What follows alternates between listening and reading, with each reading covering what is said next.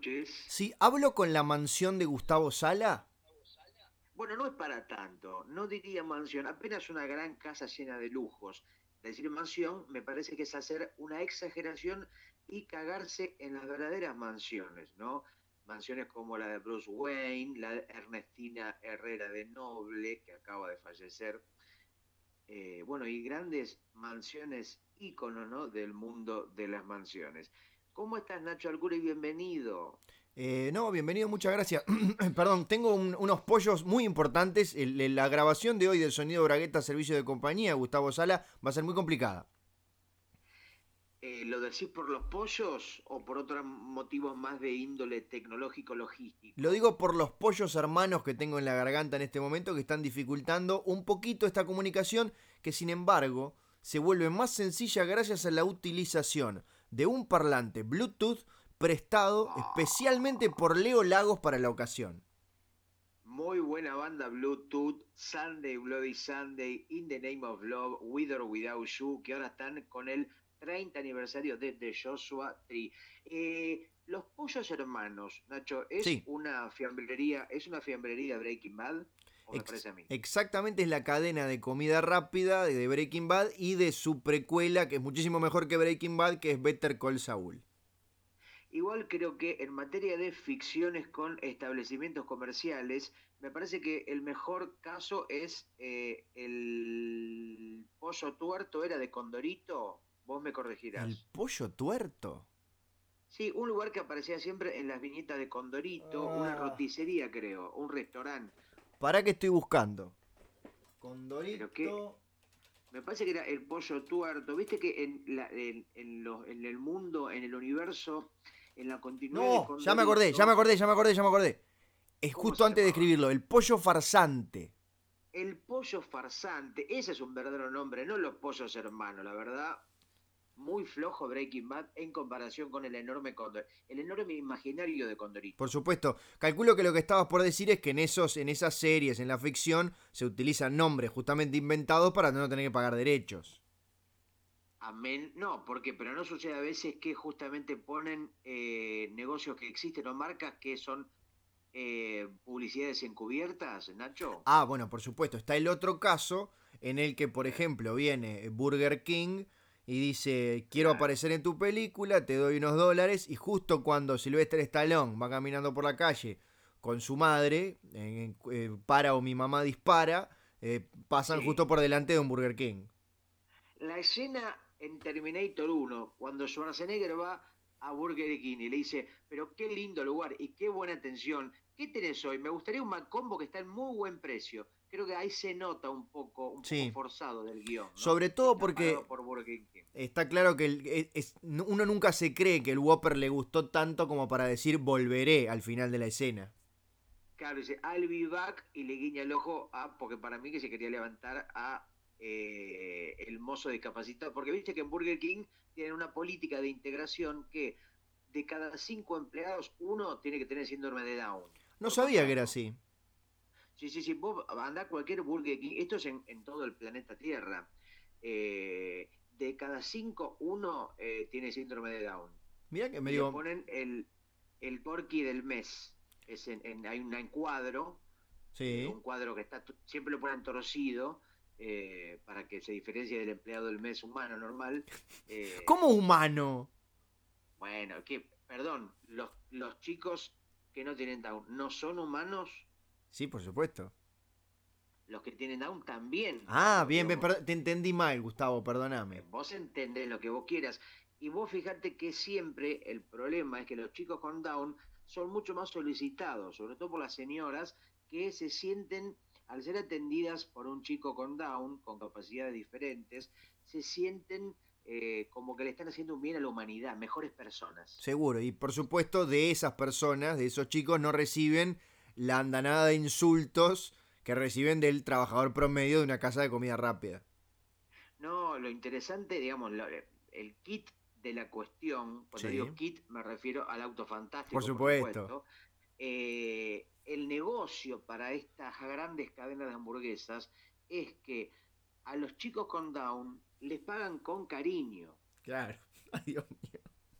no les pagan con sueldo. O sea, vos a un chico, a un, no sé, a un empleado de construcción, a un hombre que estudia abogacía, le pagás poco, mal, pero con dinero. Sí, seguro. A los chicos con Down, dice, bueno, vengan a cobrar y les dan abrazo. No lo acuerdo de sabía. los que trabajaron. Hay un gordo sudoroso que le dice así, el gordo sudoroso que es el encargado de pagar los sueldos Ajá. de los chicos con, con Down y el tipo ya tiene los brazos acalambrados porque los chicos Down tienen cada vez más cariño. Claro. Bueno, Nacho, hoy es... no te burles porque esto es un tema muy complicado. Te voy a pedir más respeto. por- por- No, no, por es que me vinieron los pollos de nuevo, me subieron los pollos, fue eso Los seguramente. pollos, los pollos hermanos. Sí. ¿Qué dijiste? Bueno, Bueno, Nacho, ¿qué? Bueno, Nacho, ¿qué? Nacho, que digo, hay que decir a la Sí. gentuza que nos escucha Sí, que hoy es el programa número 11 exactamente, de Sonido Bragueta, servicio de compañía. Sonido Bragueta. Extraño, Nacho, los primeros programas donde nos podíamos mirar a los ojos. Ah. Nos podíamos besar también en las pausas. Sí, pero que pudiéramos hacerlo no quiere decir que lo hiciéramos. Claro que lo no. viéramos. Claro que no, porque vos no querés. Bueno, porque yo soy un hombre que siente pudor. Bien. ¿entendés? Del beso con un hombre del mismo sexo. Muy bien. Eh, 11, hay que decir que es un barrio de Buenos Aires. Sí, señor.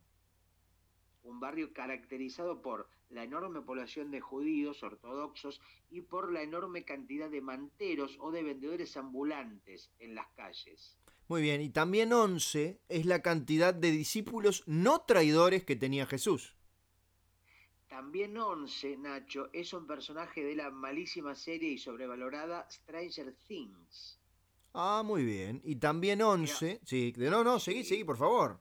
No digo, digo porque por ahí a la gente que vive en un Tupperware era una chica pelada como Sí. Sinead Connor que terminaba siendo, dando su vida, se hace explotar para que el, el chiquito, el hijo de Winona Ryder vuelva de ese plano eh, medio, una pelotudez total de guion que me pareció un poco... Si tenés más de 12 años me parece que es una serie que para dejar pasar. Te iba a decir, deduzco Eh. que no te gustó mucho la serie Stranger Things. No, me pareció muy mala, Nacho. Ajá. Y me parece que deberías estar de acuerdo. Un tipo con tu nivel intelectual debería estar de acuerdo con esta afirmación. Sinceramente, la, la disfruté, me entretuvo. Ahora, cada segundo que pasó, cada minuto, cada hora, cada día, desde que la terminé de ver, me resulta, por ejemplo, me da menos ganas de ver la segunda temporada. Es como que, "Ta, ya está, ya lo vi, ya está.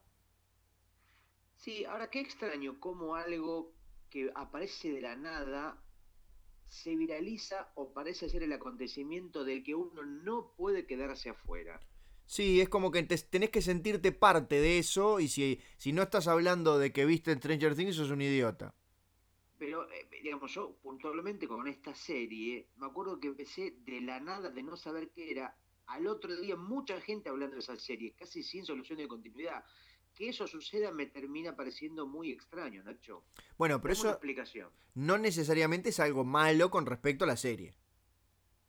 No, pero digo, cómo funciona culturalmente la comunicación y la difusión en términos de, justamente, ¿no? Eh, circulación de mm, fanatismos, de comentarios en las redes, en las nuevas tecnologías, un poco con estas pelotudeces que duran muy poco, pero son muy presentes como el Pokémon Go, Claro. eh, no cosas que se me ocurren ahora, no, no sé, no se me ocurren otros ejemplos, si querés vos podés ampliar esta serie de cosas que se ponen de moda muy rápidamente y como se ponen de moda desaparecen rápidamente. Para mí tiene que ver con el Zeitgeist. Ahora traducímelo al uruguayo. Bueno, es una expresión alemana que significa el espíritu del tiempo. Algo que antes, eran, por supuesto, eran cosas que duraban más. Ahora el Zeitgeist dura milisegundos, pero me refiero a esas cosas que se convierten como en parte de la actualidad. Entonces entras a una red social y todo el mundo habla de eso y por lo tanto te genera una curiosidad suficiente como para por lo menos ver el primer episodio. Y ya que una viste el primer episodio, el otro está hablando del segundo, lo ves también, por más de que no te terminó de enganchar. Y entonces es como una cosa que es un círculo vicioso de, de viralización. Entonces vi uno y entonces como yo también comenté que vi el primero, un amigo mío lo va a ver también. Entonces Sí, se viraliza, se convierte en una... se replica en todos los cerebros de los seres humanos. Yo creo que acá se pecaría este refrán que dice culo veo, culo quiero. no importa si la serie es mala, pero si la ve él o ella, yo también, porque yo no soy menos, yo no me quiero quedar afuera, si lo ves mediocre, yo quiero verlo porque quiero tener lo que tiene el otro. Ahora, vos te imaginás que yo utilicé una expresión alemana y hablé del el espíritu del tiempo y vos dijiste culo veo, culo quiero. Bueno, un poco, en Mar del Plata hay una icónica casa de churro, pizzería, casa de comida llamada Manolo. Ah, pensé que iba a decir churro veo, churro quiero. No, esa podría ser el eslogan de Manolo. Churro veo, churro quiero, creo que sería el mejor eslogan posible para Manolo. Pero en Manolo, eh, por alguna razón, el boca a boca, la permanencia, no sé cómo lograron convertirse en una especie de cita obligada de muchas personas que van a Mar del Plata y no pueden irse sin haber pasado por Manolo. Hacen colas insoportables, eh, teniendo muchas opciones más baratas y mejores al lado y que no va mucha gente. Pero la gente se morfa eternas colas de una mente sin recuerdos para comer el puto churro de Manolo. Gustavo. Gustavo. Nacho. quiero comer un churro de Manolo. Anda, ¿ves aquella cola? ¿Ves que están los chicos discapacitados de Burger King, ves que están la chica de Stranger Things, ves que está Nido Connor, bueno, vas a hacer la cola, espera tu turno, porque el churro es un animal muy ordenado. Pero vos me tenés que acompañar, vos sos marplatense, sos local. Yo te, Tenés razón, si vos me acompañás al Parque Rodó en Montevideo, si vos me acompañás a comer un chivito al Sporting, si vos me acompañás y me llevás de la mano al Café Las Flores en Montevideo, en la calle Boulevard España y Blanes, ¿Cómo no te voy a ah. llevar a Churro Manolo? Quería contarte una cosa ahora que dijiste Parque Rodó. A ver. No estamos acá para hablar de nosotros particularmente, pero quiero que sepas, y me da, me da mucho orgullo contarte, que mm. hace pocos días anduve en bicicleta. Me estás jodiendo. No te estoy es una novedad? ¿Es una práctica inusual que recuperaste después de mucho tiempo o es una, un debut? Bueno, después de 25 años por lo menos. ¿Estuviste 25 años sin subirte a una bicicleta? Sí, señor. ¿Y esta es una bicicleta que pertenece, que te compraste vos o que te prestaron? Bueno, yo tengo un primo. Sí. Que es como. Empieza bien la anécdota. Yo tengo un primo, me genera expectativa. Bien. Que, que ahora está como en un camino un poco más espiritual. Ah, ¿tenés un primo zen? Es un primo zen. Un primogénito, un primo Ahí está. Tengo un primo zen que entre otras cosas, que está como, como muy cerca mío, me, me lleva por el camino de la meditación, de, de, mm, del estiramiento relax, que es como yo le llamo al yoga. Se te llevaría por la, por la bicisenda de la Exactamente. Entonces compró una bicicleta y me dio su bicicleta anterior. Pues yo ni en pedo me iba a comprar una bicicleta. Ah, o sea que él, la que tenía hecha mierda, que no andaba con las ruedas hechas pelota, te la dio a vos. Entre tirarla, o sea, le era más fácil dártela a vos que tirarla a la basura. Claro, levantarla para tirarla en una volqueta o que yo la fuera a buscar hasta su casa. Que no se ofenda a tu primo, seguramente está en perfectas condiciones. Y bueno, entonces le dije, acepto tu bicicleta, ahora. Yo no sé andar en bicicleta. Me tenés que eh, acompañar. No, que saber andar. no ¿cómo que? ¿Tuviste que aprender un curso? No, fue un, fue un curso rápido, pero, pero le pedí que me acompañara a un parque, por eso me acordé con lo del Parque Rodó, y para que por lo menos me siguiera de cerca por si me, caía y me quebraba todos los huesos.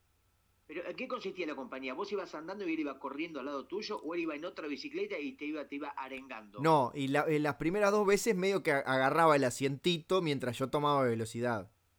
Ah, eso me hace acordar a cuando éramos chicos en el Parque Cameto, en algunos lugares de Mar del Plata, que alquilaban caballos, unos petizones, y uno se subía al caballo, que estaban completamente viejos, gordos, hechos pedazos, y, no sé, la vuelta salía tanta plata, te subías al caballo y el caballo iba caminando y un viejo te llevaba, lo que era una cosa bastante vergonzante, ¿no? Porque era estar como un idiota parado con un caballo que apenas podía moverse me imaginé algo parecido con vos y tu primo llevándote de la manito y sosteniendo la bicicleta para que no se caiga. Por supuesto, yo era el idiota de, 37 años y él las primeras veces, después agarré bien, di unas vueltitas ahí cerca del Estadio Centenario, la verdad que fue muy interesante.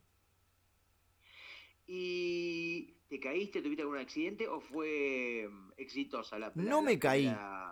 Hubo, hubo frenadas, hubo parates, hubo detenimientos que no fueron los más prolijos.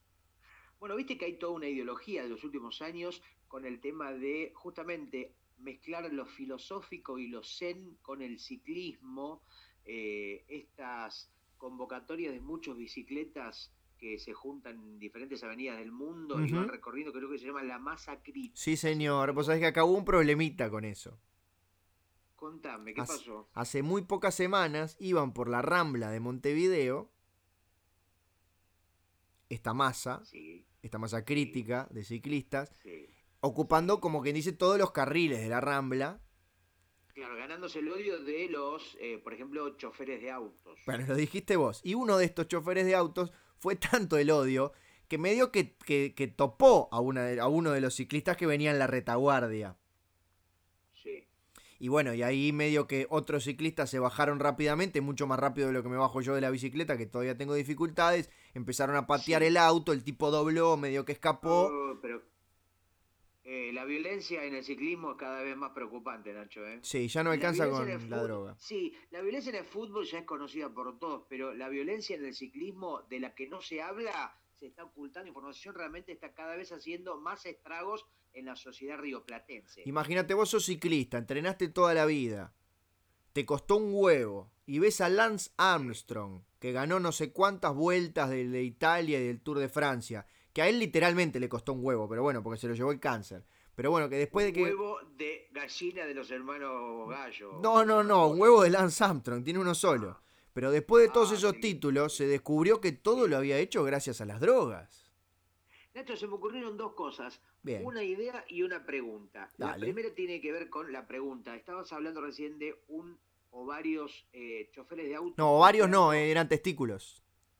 Exactamente, no, eran ovarios, eran testículos. Pero digo, un em, chofer. chofer de autos puteando a los ciclistas que obstruían la calle. ¿La puteada automovilística de Uruguay tiene ritmo de murga? Eh, mirá, yo, yo evito, evito manejar hace muchos años, aunque si he vuelto a las bicicletas puedo volver a los autos. En aquella época. Podría ser, por ejemplo, ta, ta, ta, ta, ta, correte, hijo de puta, que queremos pasar, correte, que vamos a pasar. Corre la bici de mierda, que tenemos que llegar a laburar. Tan, tan, tan, somos los automovilistas y queremos tener la libertad. Y por eso les decimos que se corran, que se corran de la calle y no dejen circular. La, la, la, la. Muy bien, me gustó, me encantó. Agregaría unos aplausos ahí si tuviera postproducción este programa, pero no lo tiene.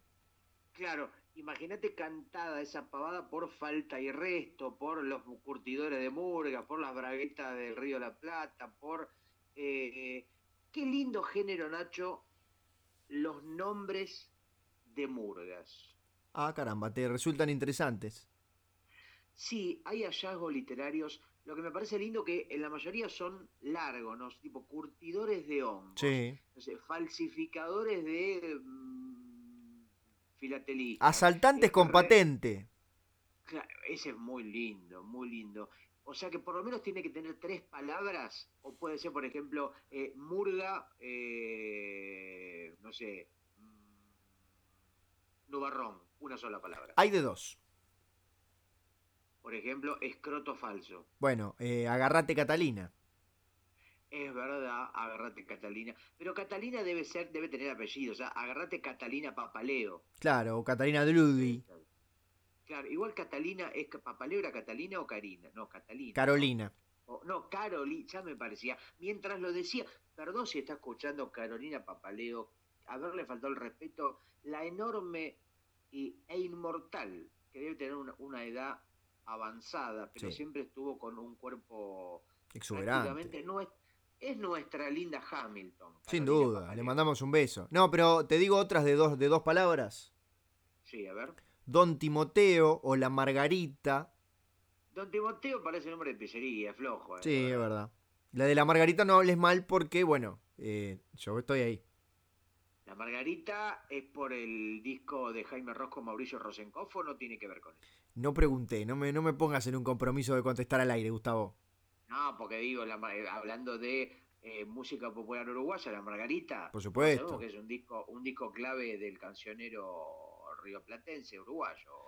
Pero es cierto que hay, hay de más, de, de, tres hay muchas, Araca, La Cana, Falta y Resto.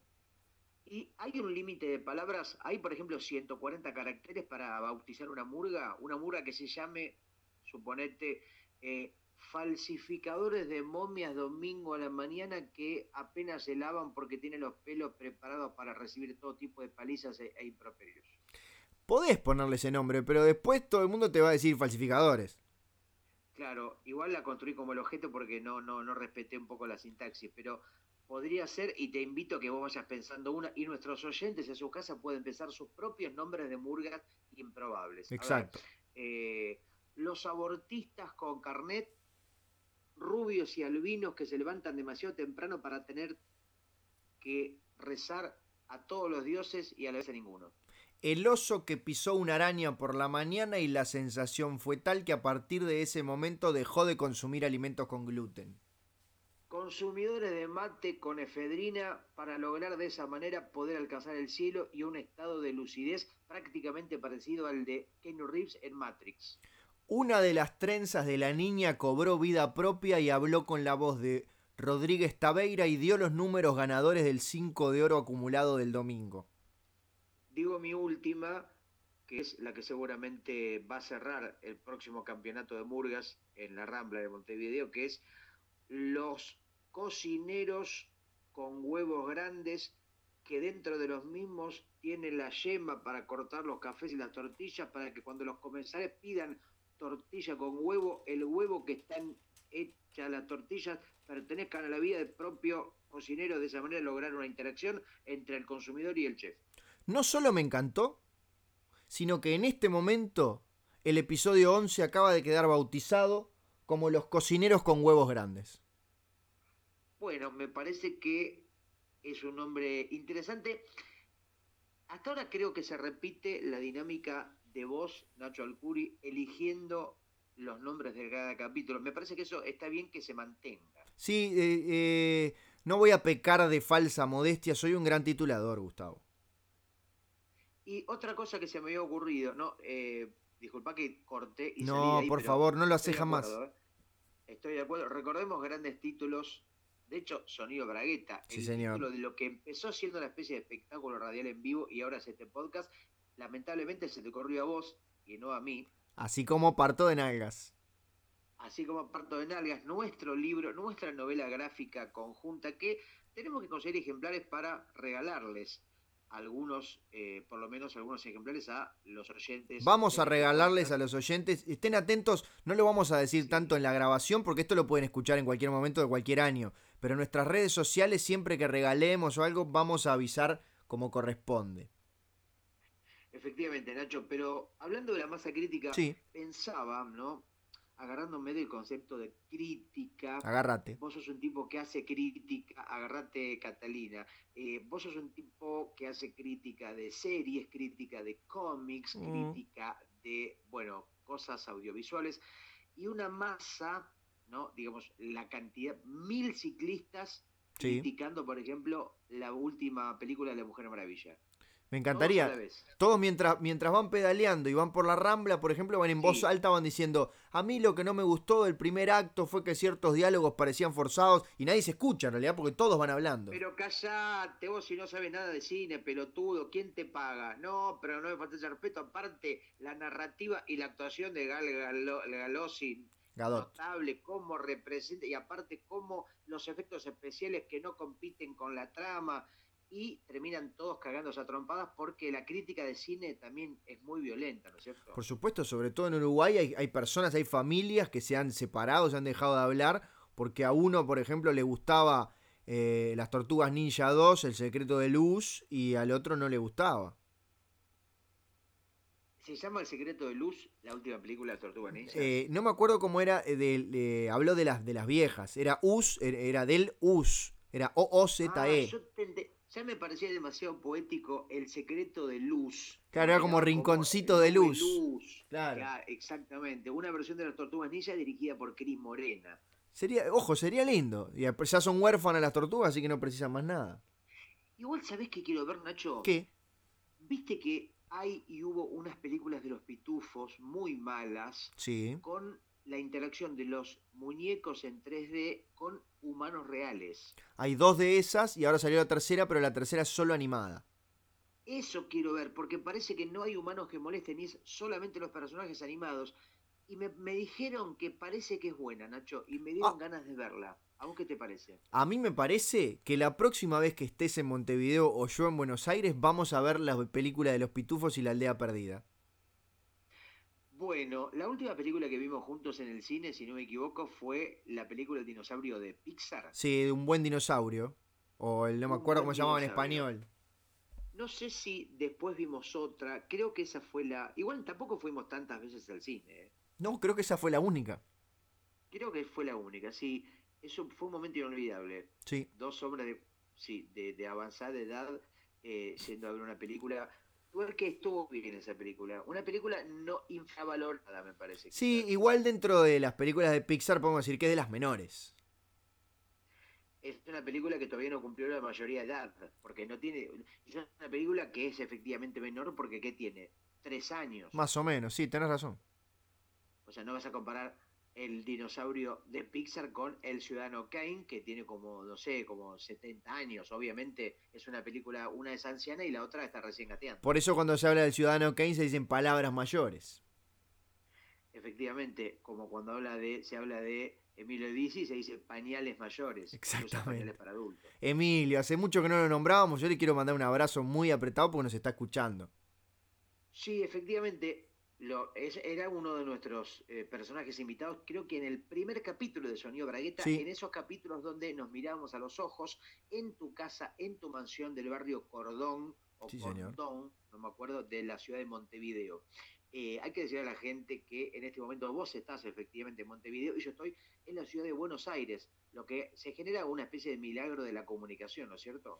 Eh, de hecho, la famosa revista Wired, que es la que está al tanto de las principales tecnologías y todo lo que es la revolución de avanzada, eh, ya me mandó las preguntas por mail, no tuve tiempo de contestarlas porque obviamente esto es, es realmente revolucionario el podcast que estamos haciendo de dos personas que están a cientos de kilómetros de distancia la una de la otra. Sí, yo creo que esto debería tener mucha más relevancia de la que tiene, porque es un antes y un después. Y me estaba preguntando, hablando de em, cambios en la humanidad y cambios tecnológicos. Sí. Todo es tecnología. El timbre, ¿es tecnología? Por supuesto que sí. El pedo, ¿es tecnología? Ah, sí, también. La mierda, ¿es tecnología? Por supuesto que sí. ¿Todo me hace que sí? Casi todo. Podrías haber dicho alguna cosa que no, pero justo las tres que nombraste lo son. ¿Comer abortos es rico? Sí, y es tecnología también. No me preguntes cómo lo sé. No me preguntes cómo sé que es tecnología. Meter un solete en el freezer, dejarlo tres días, cuando se congele, meterle un palito y hacer una especie de helado de agua de mierda. ¿Es rico? Ah, no sé, pero me encantaría probarlo. Yo creo que me estás mintiendo. Ah, ¿y sabes qué se me ocurre pensar? ¿Qué? ¿Viste que a veces el, el frío logra milagros? Por supuesto. ¿El frío le sacará el olor a la caca? El frío extremo, ¿no? El hielo. Es una buena pregunta que se la podríamos hacer a alguna de estas personas que por circunstancias de la vida muy desafortunadas tuvieron que sobrevivir meses enteros en la cordillera de los Andes. Claro, imagino la cantidad de mierda congelada, ¿no? Cuando estos sí. se cayeron, porque también los tipos, por más que no comieran, un poco de caca. No, no, comían. igual. Comían, esa es justamente la gracia, Gustavo. ¿Cómo? Perdón, Pechito, no te escuché. Que, que sí comían y que esa es como el, kit de la cuestión. Bueno, pero durante mucho tiempo no es que ah, bueno. se, cayó el avión, pasó dos horas, che, nos morfamos entre nosotros. No, no, no, no. Yo, y eh, con respecto a lo, de, a lo del excremento, voy a decir una sola cosa. Creo que si el helicóptero tardaba una semana más, no quedaba ni caca. Se la mandaban para adentro. Sí. Se comían hasta las nubes, Nacho. Sí. Y eso, una, si hay algo que no llena, es una nube. Eso porque son uruguayos. Que te quede claro. Y, el uruguayo... somos sobrevivientes. Cada vez que llegamos a fin de mes con lo justo, somos sobrevivientes. Entendelo, aceptalo. Ah, vos decir que el uruguayo está acostumbrado a la penuria económica, a la penuria alimentaria? Por como una especie de de acostumbrarse a la hostilidad. Claro, no es una característica solamente de los gobiernos neoliberales como en Argentina. Acá no importa el que esté, acá nos vamos a tener que apretar bien. ¿Vos querés decir que en Argentina tenemos un gobierno neoliberal y, completamente de derecha y en Uruguay tienen un gobierno completamente de izquierda y progresista? ¿Eso no, decir? No particularmente, es bastante neoliberal de derecha, pero lo que quiero decir es que históricamente el uruguayo se ha tenido que acostumbrar a, bueno, a atarlo con alambre, como dice Copani, también nuestro amigo, y a, bueno, a estar mirando el calendario para ver cuándo es el próximo día de pago. Qué difícil. Yo nunca até nada con alambre. Debe ser complicado. Con, con si aparte te, te puedes como cortar los dedos, te quedan después, ¿viste? Por eso, porque la frase lo atamos con alambre. Sí. Yo prefiero atarlo con una soga, con un piolín, pero la verdad que con alambre, para hacer un nudo sobre todo, ¿no? Porque el alambre es una cosa que no está preparada para atar. Mira, mi abuelo, mi abuelo Mario, que falleció hace algunos años, a él se hubiera aplicado la frase lo atamos con cinta aisladora, porque era que le ponía cinta aisladora a todo para arreglar las cosas. En todo caso, lo pegamos. Con bueno, sí, pero... Y, sí, bueno, pero era para que se entendiera la, frase original. Está bien, está bien, lo pegamos con cinta aisladora. Bueno, hablando, hoy hablábamos de chivos inmiscuidos en películas de ficción, donde por ejemplo Stallone habla de Burger King o de una marca comercial. También pasa mucho en la música, Nacho. Es conocido el caso de Atahualpa Yupanqui, ¿no? la leyenda del folclore argentino y mundial. ¿Cómo no? La, la empresa Scotch de la famosa cinta Scotch. Sí. Lo llama por WhatsApp, un WhatsApp muy, muy, imagínate, estamos hablando de la década del 40. No, no, rudimentario. un WhatsApp de madera y había que echarle carbón. Sí.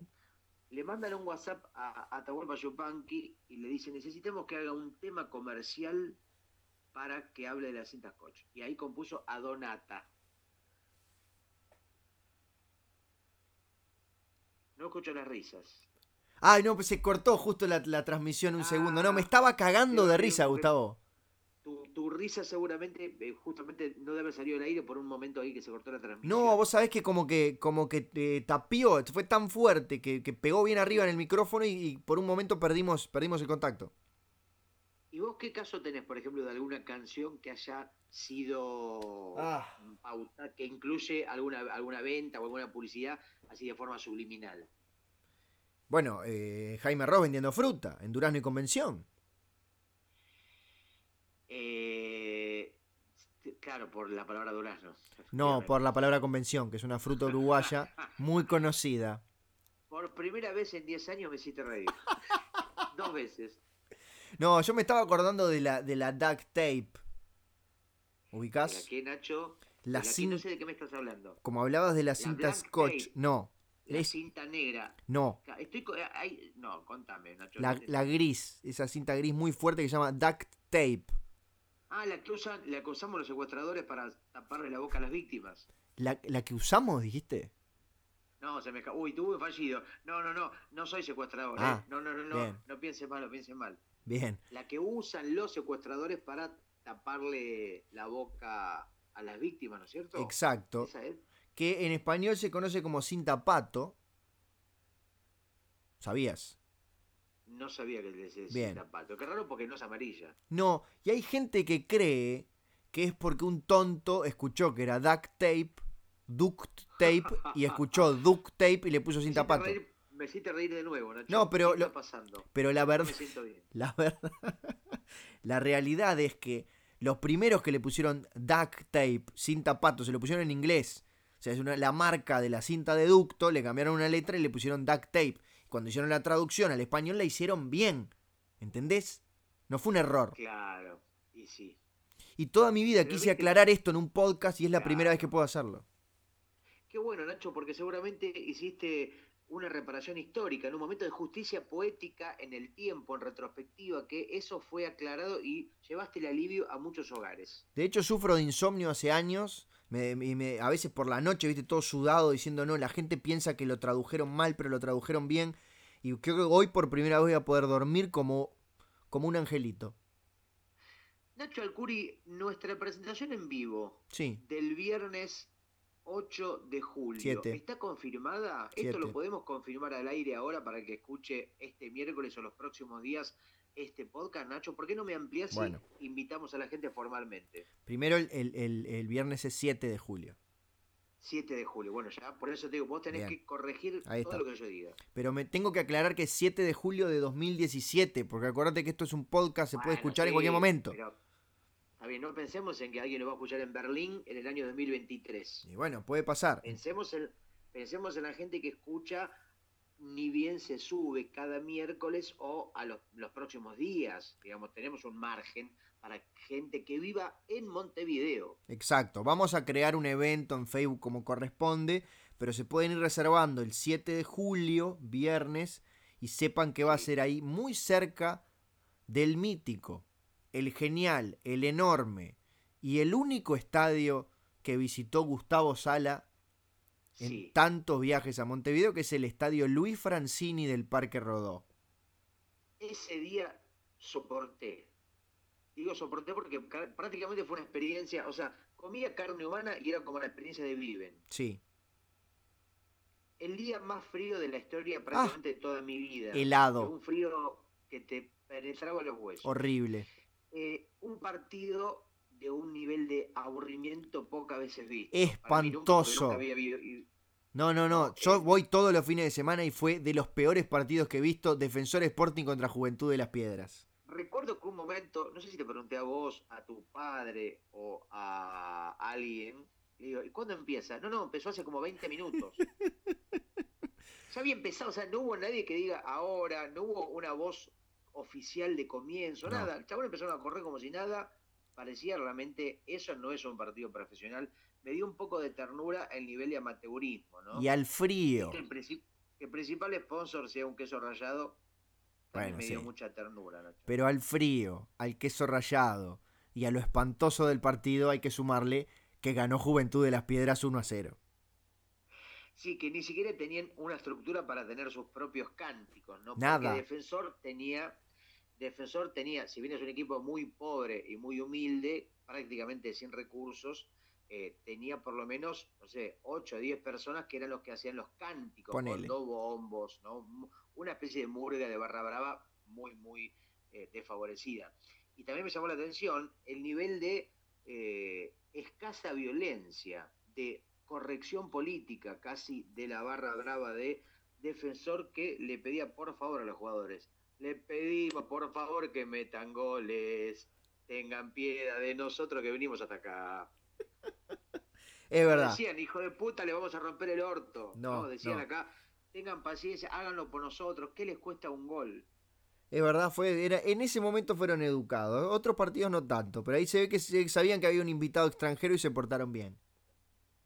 Mira, así que igual me parece que lo que más disfruté fueron eh, todo lo que no es deportivo. El café, las tortas fritas y creo que había un panqueque o alguna cosa comestible que también se disfrutó muy... Y no, y por supuesto disfrutamos con tu señor padre a la salida unos eh, churros con dulce de leche Ah. en esos carritos del Parque Rodó que realmente son eh, notables. Ojo, no tienen nada que hacer contra los churros de Manolo que me contaron que son los mejores y estoy desesperado porque quiero consumirlos en Mar del Plata.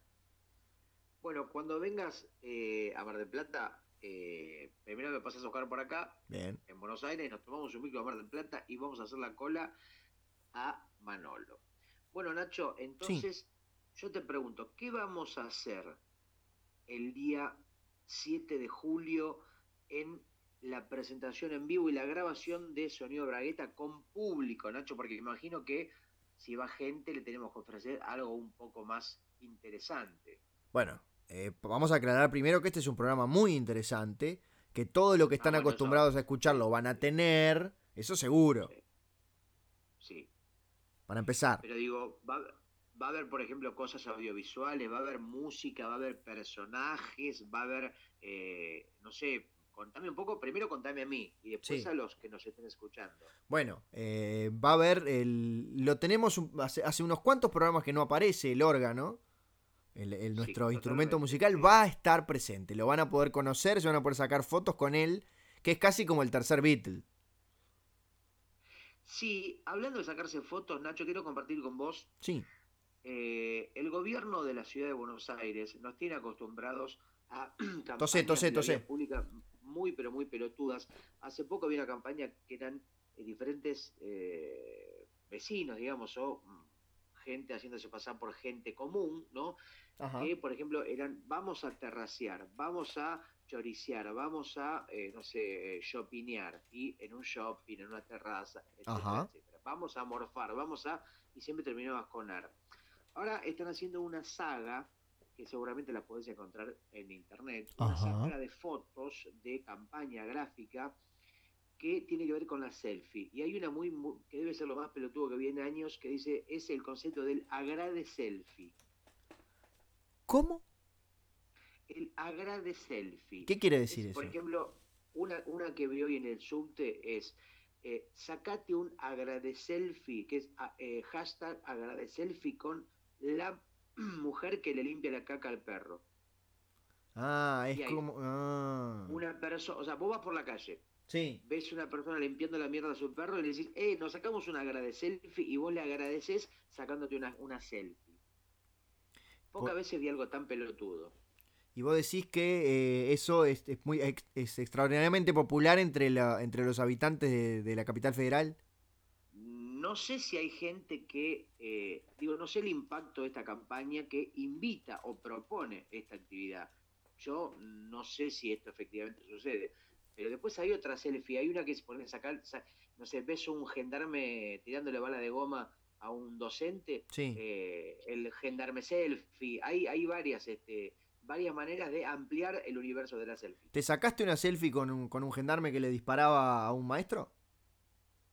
Eh, sí, sí, sí, sí. Y, o sea, abrazados con una mano el, el maestro gaseado, todo lleno de bala de goma, Sí. y en la otra, en la otra parte de la foto, el gendarme este, con el- la pistola humeante. Qué lindo, porque es una forma de cerrar la grieta de una vez por todas.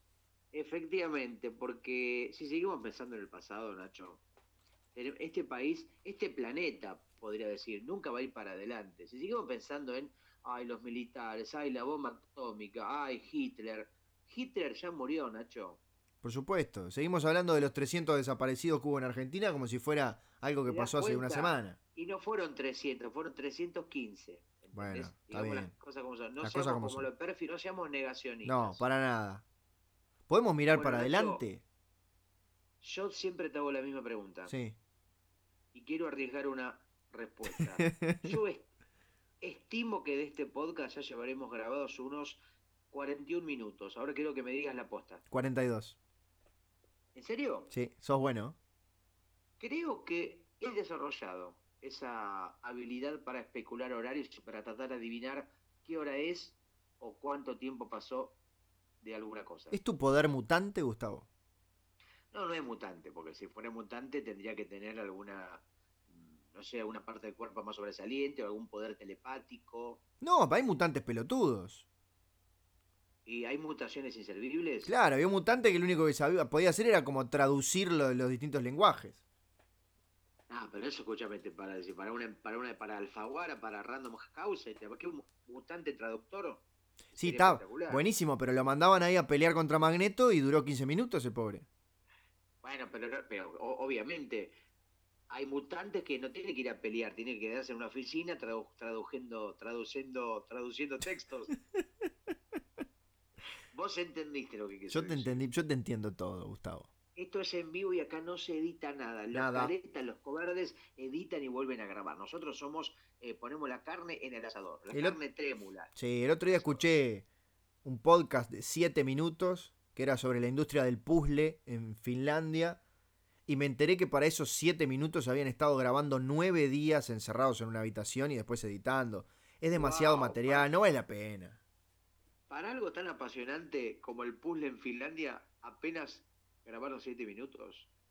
Sí, pero bueno, hicieron como, lo condensaron, porque el, el- el- público escandinavo, viste, ya no, no te escuchan más de más de 6, 7 minutos de nada, porque se hace de noche, viste que el día dura, dura eso, dura 5 minutos. Hablando de eso, Nacho, ¿habrá, por ejemplo, competencia de puzzle de rompecabezas en un estadio con gente en vivo? Uh, me encantaría. Viste que hay, por ejemplo, el ajedrez, hay ajedrez olímpico o profesional que tiene gente mirando en tribunas o en pantalla. Sí, señor. Imagínate, mm, no sé si se puede competir en un rompecabezas. Y sí, un tema de tiempo. O sea, por ejemplo, 10 rompecabezas, todos iguales y a ver quién lo termina primero. Por supuesto. Ah, qué lindo sería, ¿no? A ver quién, quién, quién este puede resolverlo. Pero te quería comentar dos películas vi, Nacho. Dos películas vi. Sí. Una que me gustó muchísimo el tráiler y la película me dejó gusto a poco. Se llama The Devil Within. Sí. Es de terror. Es una película, es una película de terror. Ah que tiene este tipo de guiones, ¿viste estas películas de guiones espiralados donde el personaje sueña una cosa pero después aparece otra cosa que lo soñó y se ve a sí mismo, pero en realidad pertenece a un plano paralelo, bueno, y se hace una pelotuda total, tipo la serie Legión, donde nada tiene un costo y puede pasar cualquier cosa. Bueno, un poco así, y trabaja, aparece este personaje de culto del terror de los 80 que era Michael Berryman. No tengo la menor idea. Michael Berryman es una cara que seguramente lo vas a ubicar. Porque Para que la esté buscando. Nunca fue un personaje claro, nunca fue un personaje protagónico, pero siempre hacía de loco desnudo, de mutante, de personaje de terror. Nunca fue Robert Uy, qué cara la puta madre. Es una cara, lo ubicás de muchas pero películas. Parece, parece el, de los Goonies. Bueno, yo no sé si vi los Goonies. ¿Cómo? Pero es un. No sé si vi los No, no, te escuché, es una forma de decir, Gustavo. No. Ah, ay, pensé que, ay, pensé que se había cortado. ¿Estás ahí? Estoy acá. Sí, se hizo ah. como una especie de limbo de silencio, pero estamos acá los dos y seguramente nuestros oyentes miles Por supuesto. del otro lado. Los Goonies. No, pero pará, pará, pará. Antes de que me cuentes de la película, déjame decirte de los Goonies. Había un personaje que era el que era el malo, no tan malo, que era uno todo deforme con una remera de Superman. Ah, mira vos. Y tenía, era una cara como toda maquillada y deforme, pero era igual a este Berryman. Y capaz que era, ¿eh? Bueno, puede ser. ¿Por qué, no pones, ¿por qué no pones Michael Berryman más los Goonies y te va a decir si es o no eh, el personaje en cuestión? Bueno, esa no la recomiendo, Nacho. Bien. No la recomiendo. Mi amigo Pablo Conde. Sí, le mandamos un beso. La película te va a encantar. Y la verdad que debo decir que no sucedió. La que sí me encantó es la adaptación al cine de Wilson, de Wilson, la historieta de Daniel, Daniel Close. Eh, pará, eh, habla durante 15 segundos que voy a buscar la historieta. Bueno, hablaba mientras Nacho va a buscar la historieta o novela gráfica, como se le dice a los libros de tapa dura y extensión más o menos larga y temas adultos. Daniel Close hizo una historieta eh, que en su formato, en su formato es, eh, digamos, son pequeños episodios que van ampliando el universo cronológico de un personaje, un cuarentón, cincuentón, muy desagradable y fóbico y mala onda, que vive solo con un perrito, bueno, un, en la línea American Splendor, podríamos decir de alguna manera, ese tipo de humor amargo, mala onda, seco. Sí, es muy interesante el formato, porque cada página vendría a ser, sobre todo cuando lo empezás a leer, es como si fuera una, historieta con un gag, es como una historieta que arranca y termina en la misma página. Pero conforme pasás las páginas, te vas dando cuenta de que va contando una historia. Sí, esas pequeñas situaciones van ampliando el universo y van ampliando el personaje y, el, y, también, digamos, lo que le pasa y en el tiempo. Bueno, está muy bien eh, trabajada en la película, en Wilson, la película. Woody Harrelson hace de Wilson, el protagonista. Me parece que es un actor impecable e ideal para este. Yo me hubiera imaginado en su momento al fallecido. Ay, el fallecido que hizo de Truman Capote. David Seymour Hoffman. Para mí, ese. Es más, cuando vi la historieta me imaginaba en la cara de Philip Seymour Hoffman. Pero Woody Harrelson me parece que también es una muy buena opción y la película es muy recomendable, Nacho, porque también tiene, está muy bien adaptada la historieta, hay gags que aparecen en las historietas llevados al cine de forma muy satisfactoria eh, y a la vez construye y va, la, va la película para adelante. Laura Dern es eh, la ex mujer con un personaje buenísimo. ¿Qué actriz Laura Dern? ¿eh? Ah, me encanta.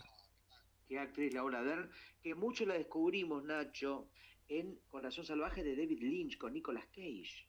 Sí, yo la descubrí en Parque Jurásico. ¿Dónde la descubriste vos? Porque justo se cortó. Sí, no, y hasta que me, escuché como mi eco y todo. Parque Jurásico, Gustavo. Ah, en Parque Jurásico era la novia de Sam Neill. Coqueteaban. Ah, hay un momento que se ve que Sam Neill eh, está agarrando una cabeza entre sus piernas y es la cabeza de Laura Turner. Ay, por favor, no, eh, no esas, no pasa eso en la película. Y en un momento la cámara se va y era la cabeza de un Velociraptor que se la estaba chupando. No, no, no, no. Porque los Velociraptors, ¿sabes cómo le dicen a los Velociraptors? ¿Cómo le dicen? Peteroraptors. No. Qué necesidad. Por eso se extinguieron, porque no querían tener que, únicamente querían tragar semen. ¿No querían tener sexo vaginal las velociraptoras? No, por eso, o sea, vos te crees que, vos te crees, Nacho, el truco, la triquinuela de que hubo meteoritos y. ¿Vos te crees que un meteorito va a extinguir una raza de dinosaurios? Por supuesto. No, y cayó ahí en México, en la mitad de México. ¿Era mexicano el dinosaurio? No, el meteorito que cayó y provocó la extinción de los dinosaurios, por lo menos es lo que yo creo. Ahora me estás desbancando la teoría. No, para mí lo de... Pero, Nacho, no es una teoría, es mirar un poco más allá de los ojos, ese es sentido común. Los dinosaurios se extinguieron porque no querían coger. Bueno.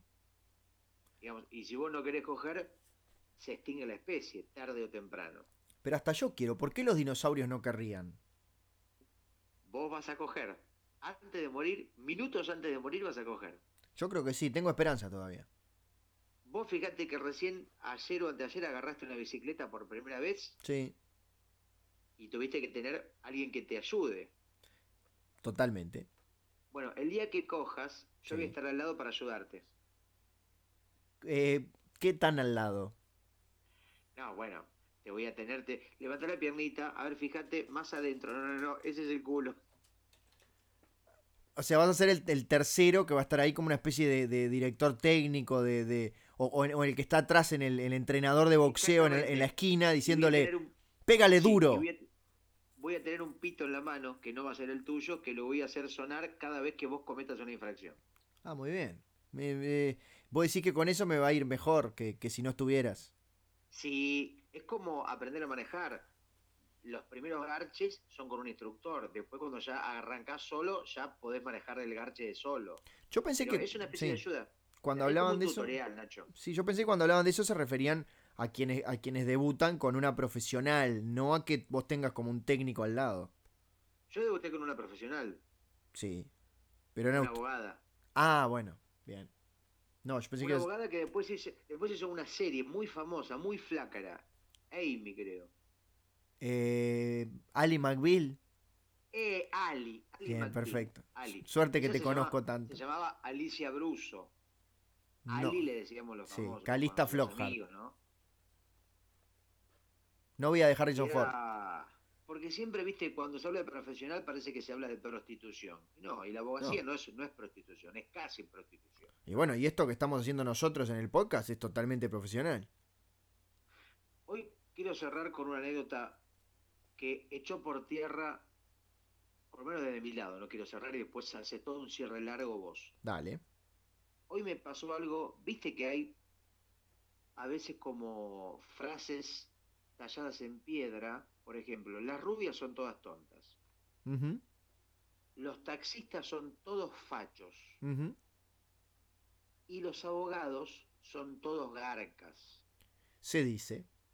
Sin embargo, hoy tuve que ir a ver un abogado. Tuve una reunión con un abogado en una en un lugar de Buenos Aires que está plagado, bueno, viste que Buenos Aires está todo segmentado por rubros. Sí. Bueno, en pleno microcentro porteño donde está lleno de despachos de abogados, por una cuestión de un juicio que tengo que entablar contra un agente. Epa, epa, epa. Contra un agente editorial. Bueno, eh, me recibe un abogado y ya la situación era... Mm, Insostenible. De no que, viste, la situación de un despacho, un abogado, bueno, entro al despacho del abogado, lo primero que veo cuando entro es el vinilo el primer disco de Almendra en vinilo, la banda, primera banda de Spinetta. Epa, epa, epa. Y le digo, ah, pero ¿qué tipo de abogado sos? Un abogado sensible. Lo primero que veo en el despacho de un abogado es el primer disco de Spinetta en vinilo. Encontraste un abogado con alma.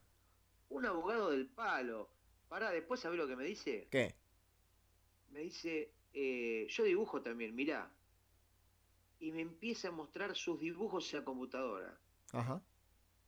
Terminamos hablando de historieta, del Tommy, de Mandrafina, de Carlos Nine, de los próceres de la historieta argentina, así que fue una visita y le dije, la verdad que debo decir que esto echa por tierra ese lugar común de que todos los abogados son garcas. Parecería que vos no lo sos. Y ahí terminamos prácticamente este, revolcándonos detrás de un biombo. Qué lindo. O sea, todos los abogados son garcas menos uno. Debe haber cinco que no lo son. Bien, ya conocemos a uno.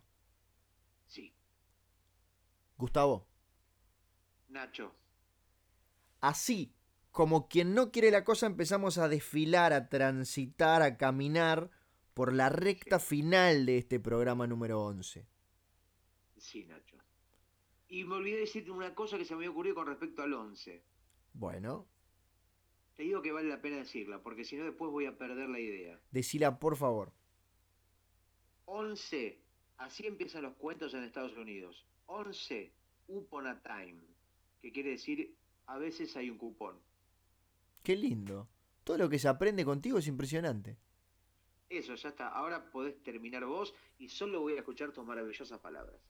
Bueno, le decimos a la gente, le agradecemos por habernos escuchado hasta aquí, un programa que tuvo de todo, desde churros hasta canibalismo, porque este es un programa cosmopolita. Y bueno, los vamos a estar acompañando dentro de una semana con otra edición. Y de verdad, estén atentos a nuestras redes sociales para tener hasta el último dato, y escúchenos por supuesto, de los programas que vamos a grabar con público de Sonido Bragueta Servicio de Compañía. Porque acá hay mucho podcast garca, tan garca que parece de abogados, que graban siempre encerraditos en una casa o se hablan a través de llamada de WhatsApp. Nosotros vamos donde está la gente, que quede claro. Porque si la gente no va a estar en montaña, ¿no? Exacto. La montaña va a venir a nosotros. Efectivamente. Bueno, Nacho, ha sido un placer moderado. Sí, tranqui. Pero eh, creo que tuvo dos momentos buenos. Y los dos fueron míos, increíblemente. Eh, bueno, no sé, ahora no me acuerdo. Ah, Terminamos, terminamos fundiéndonos como Terminator 2 cuando se convertía en metal líquido. Sí, señor. Nos fundiremos en un abrazo el día que estemos en el mismo país. Hablando de películas sobrevaloradas. Sí. Terminator 2. No, está, no, no, no, no, no, no, no. Nacho. No. Terminator 2. No. No me vas a decir que no está sobrevalorada. No, por favor. No, no, no, no, no. Y hasta me atrevo a decir que Terminator 1, Nacho. Bueno, no, está, está, está. Se está cortando la transmisión, Gustavo. me estoy quedando sin internet. Los Goonies, Nacho. Sí. Volver al futuro, Nacho. No, no, no. Nacho. No. La Biblia, Nacho. No, no, no. Nacho. No. Mi lucha, Nacho. No. Esperando la carroza, Nacho. No. Forrest Gump, no. Nacho. No. El ciudadano Kane, Nacho. No, no, no, no. Habrá más pena en el olvido, Nacho. No. La chota más larga del mundo, Nacho. No. Un elefante para dos adanes, Nacho. No. Tengo un escroto más grande que mi abuela, Nacho. No. El tiburón se lo come en crudas, Nacho. No. Los caballeros la prefieren chotas, no. Nacho. El pija más grande de la hora este, Nacho. No.